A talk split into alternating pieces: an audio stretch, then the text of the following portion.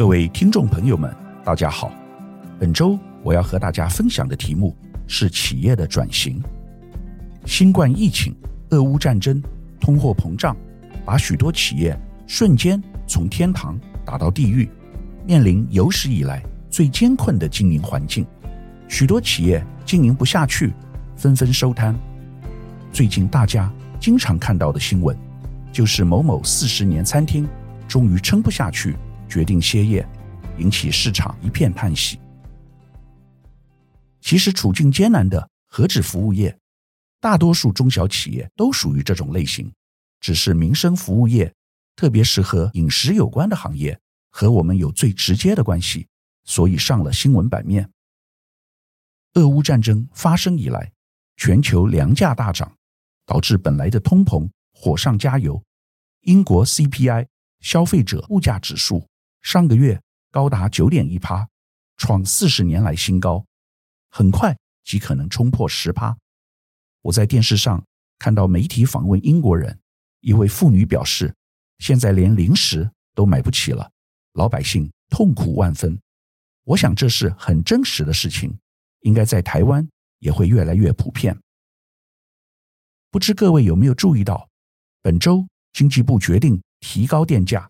先从工业用电大户企业开始下手，幅度高达十五趴。未来企业将成本转嫁给客户，只是迟早的事。但有没有企业在这样的情况下仍然能够活下去，甚至还走出一条新路？不是没有。最近我看到新闻，虽然疫情重创观光业，但台湾金华酒店在董事长潘思亮带领之下。成为全球唯一在疫情下获利的饭店集团，并且完成了讲了五年的数位转型。他们是怎么做到的？金华和远东香格里拉这些高级旅馆，主要是赚国际观光和商务旅客的钱。由于新冠疫情持续两年多，边境管制使得国际旅客市场断炊，酒店为了活下去，只好改做。国民旅游的生意，虽然价格可能只有原来的一半，甚至三分之一。另外，餐饮部门也改做外卖，大家在五星饭店门口或一楼都可以买到五星级的豪华便当。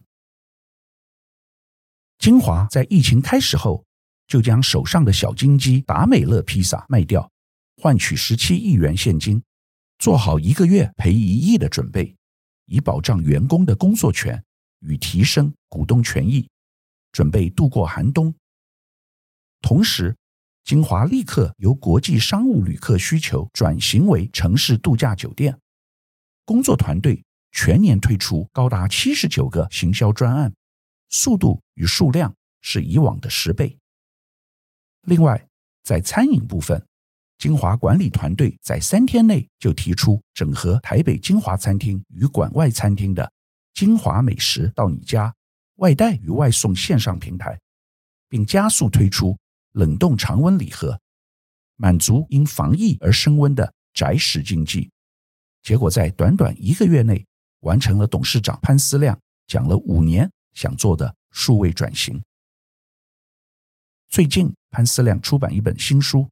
精华，精华，我已经看完了，很有启发。他曾说过，世界上最浪费的事情之一，即为白白浪费一场危机。他在书中畅谈，在过去三十年多次遇到危机时，如何面对逆境转变策略，从成长到重生的经营抉择与过程。这本书带给大家深入了解潘思亮与精华的。自我超越之道，推荐给各位听众朋友们。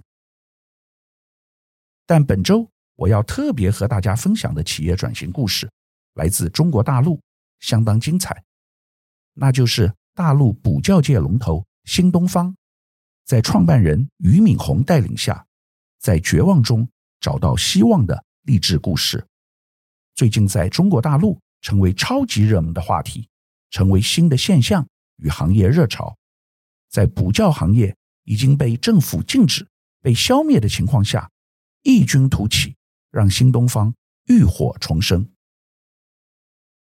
中国大陆习近平在二零二一年推出共同富裕政策，整治很多行业，如补教、网络游戏、娱乐业等，主要目的是要给年轻人一个新方向，把一些不正常的社会现象做一个整顿，希望提高年轻人的竞争力，为长期与美国斗争做准备。这个政策把很多年轻人搞得躺平了，但这不是我要讨论的重点。我要谈的是对于补教行业的冲击与影响，而新东方正是大陆补教行业的龙头。习近平提出的政策叫做“双减”，即减少学生作业与校外辅导负担。大陆要升学不容易，十四亿人口要考进北大。清华这些名校更是难上加难，不像台湾少子化，学校过剩，人人有大学念，学校还招生不足。在中国大陆，学生从小学起就要开始补习，甚至包括学习英文，父母亲必须花很多钱，这对穷苦人家的小孩子当然是不利的，不符合习近平共同富裕的目标。新东方。作为大陆最大的补习班，习近平禁止补教的政策，对其形成致命性的打击。二零二一年市值下跌九成，营收减少八成，员工辞退六万人，再加上员工赔偿、退学费、教学地点退租等现金支出，总共高达两百亿元人民币，约台币八百七十亿。二零二一年。下半年的业绩报告，新东方净亏损高达九亿美元，约台币两百七十亿。这是自二零零四年上市以来，公司首次面临的业绩亏损。过去新东方躺着赚，从来没有这种情况。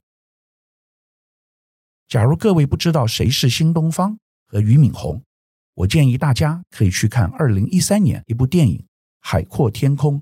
又名《中国合伙人》，这是根据新东方真实故事所改编拍摄，非常好看。讲三个北大的学生如何为了改变自身命运，创办英语培训学校，最后获得巨大成功的故事。片中的音乐非常好听，包括罗大佑的《光阴的故事》以及 Beyond 的《海阔天空》。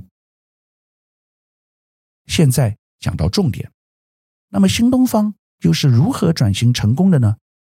俞敏洪在二零二一年底决定推出直播带货，这是中国大陆特有的商业模式，如同我们台湾的电视购物，只是现在比较少人看电视了，被网络取代。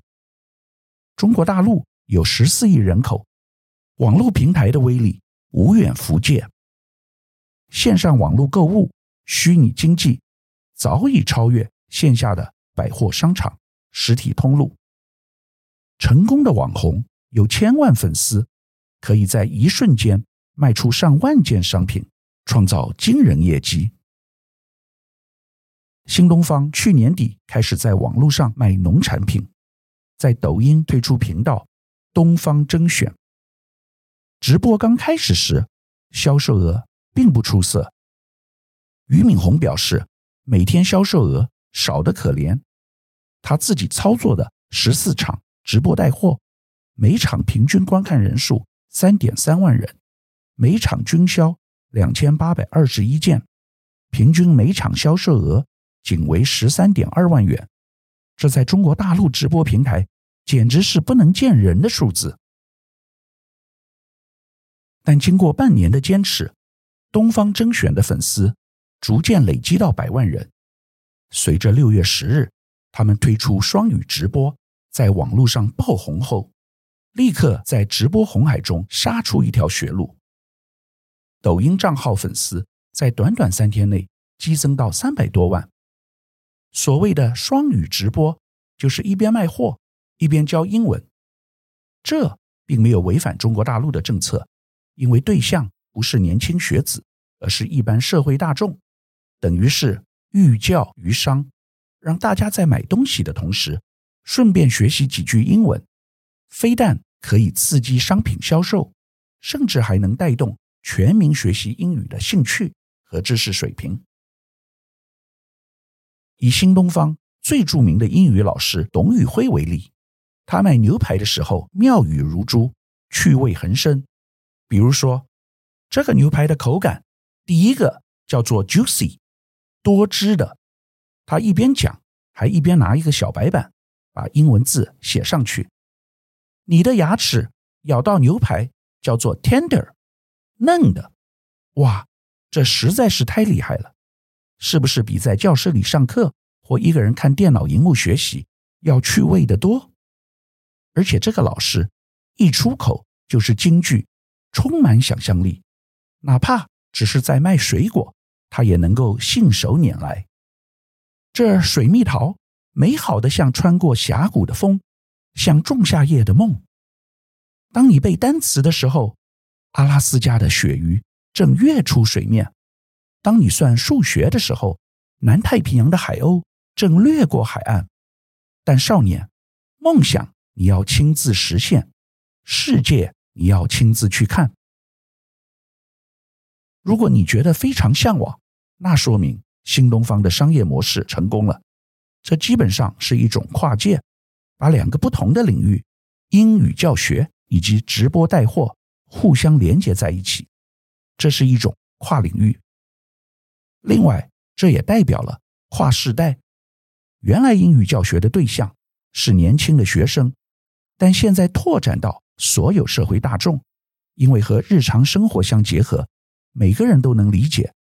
把复杂的知识口语化、生活化，教学效果比起传统方式更胜百倍。既然是跨界，新东方除了教英文之外，也穿插各种物理、天文、地理和历史知识。除了第一名的董宇辉老师以外，另外一位名师是物理老师明明。他在叫卖急速冷冻锁住新鲜的小龙虾时，熟练地解释温度对于食物分子结构的影响。当他介绍秘鲁洋流的物理原理时，其实目的是为了推销来自南美洲厄瓜多的大虾。这些老师的吸引力都超强。以明明老师为例，观看人数一小时内就从四万冲刺到十万，而董宇辉老师的英语教学在六月十五日晚间。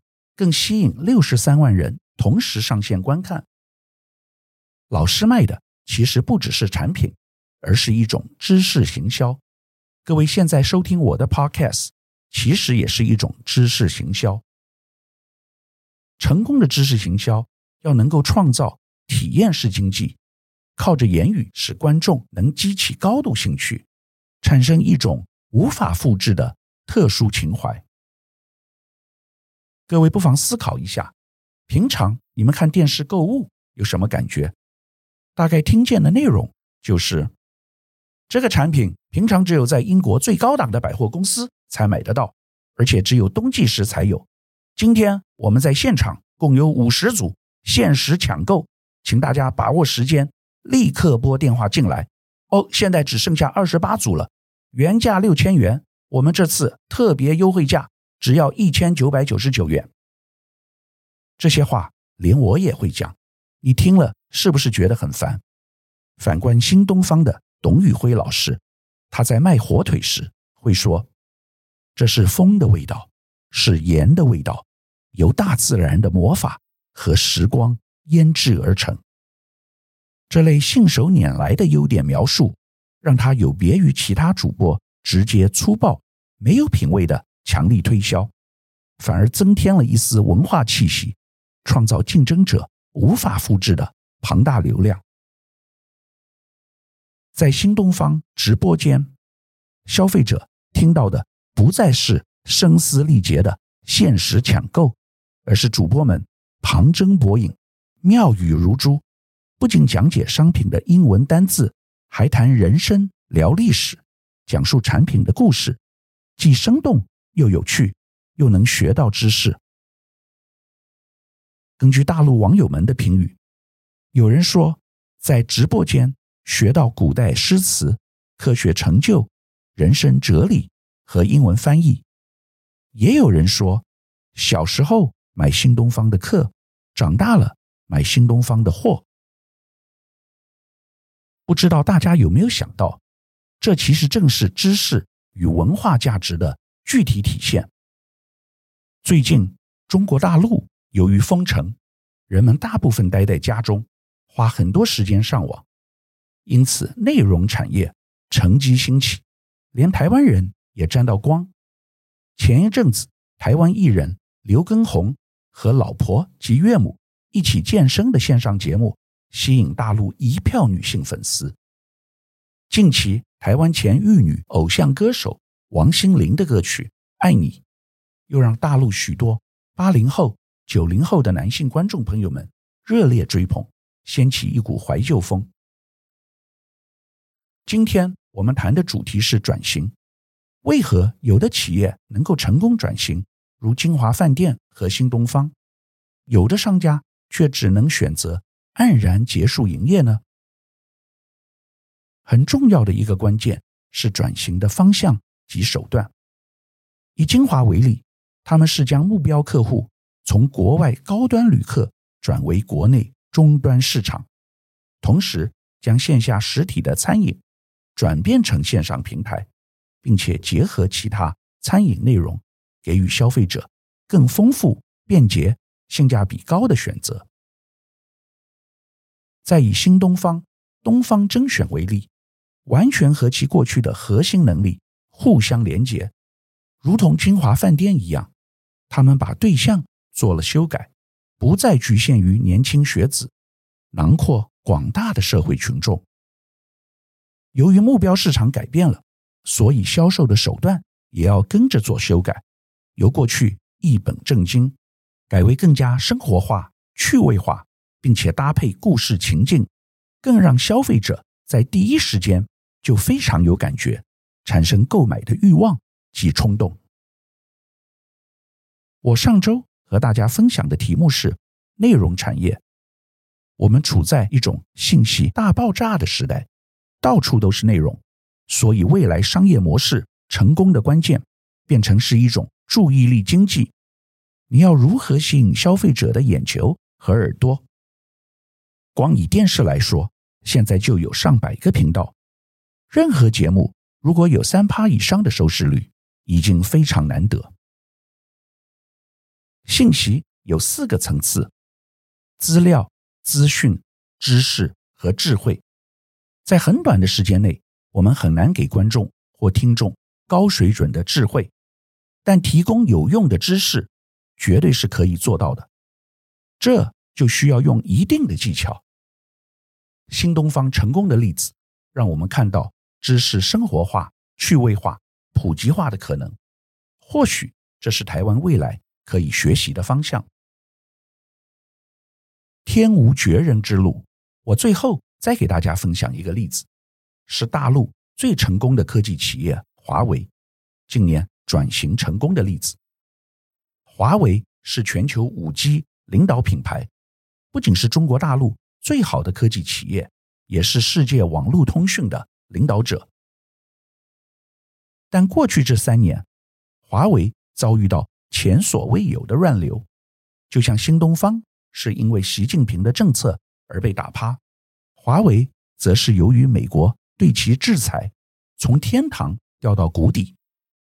华为原来占有全世界五 G 三分之二的市场，但美国。联合西方国家如英、法、德成立五眼联盟，从此不再购买华为五 G 产品。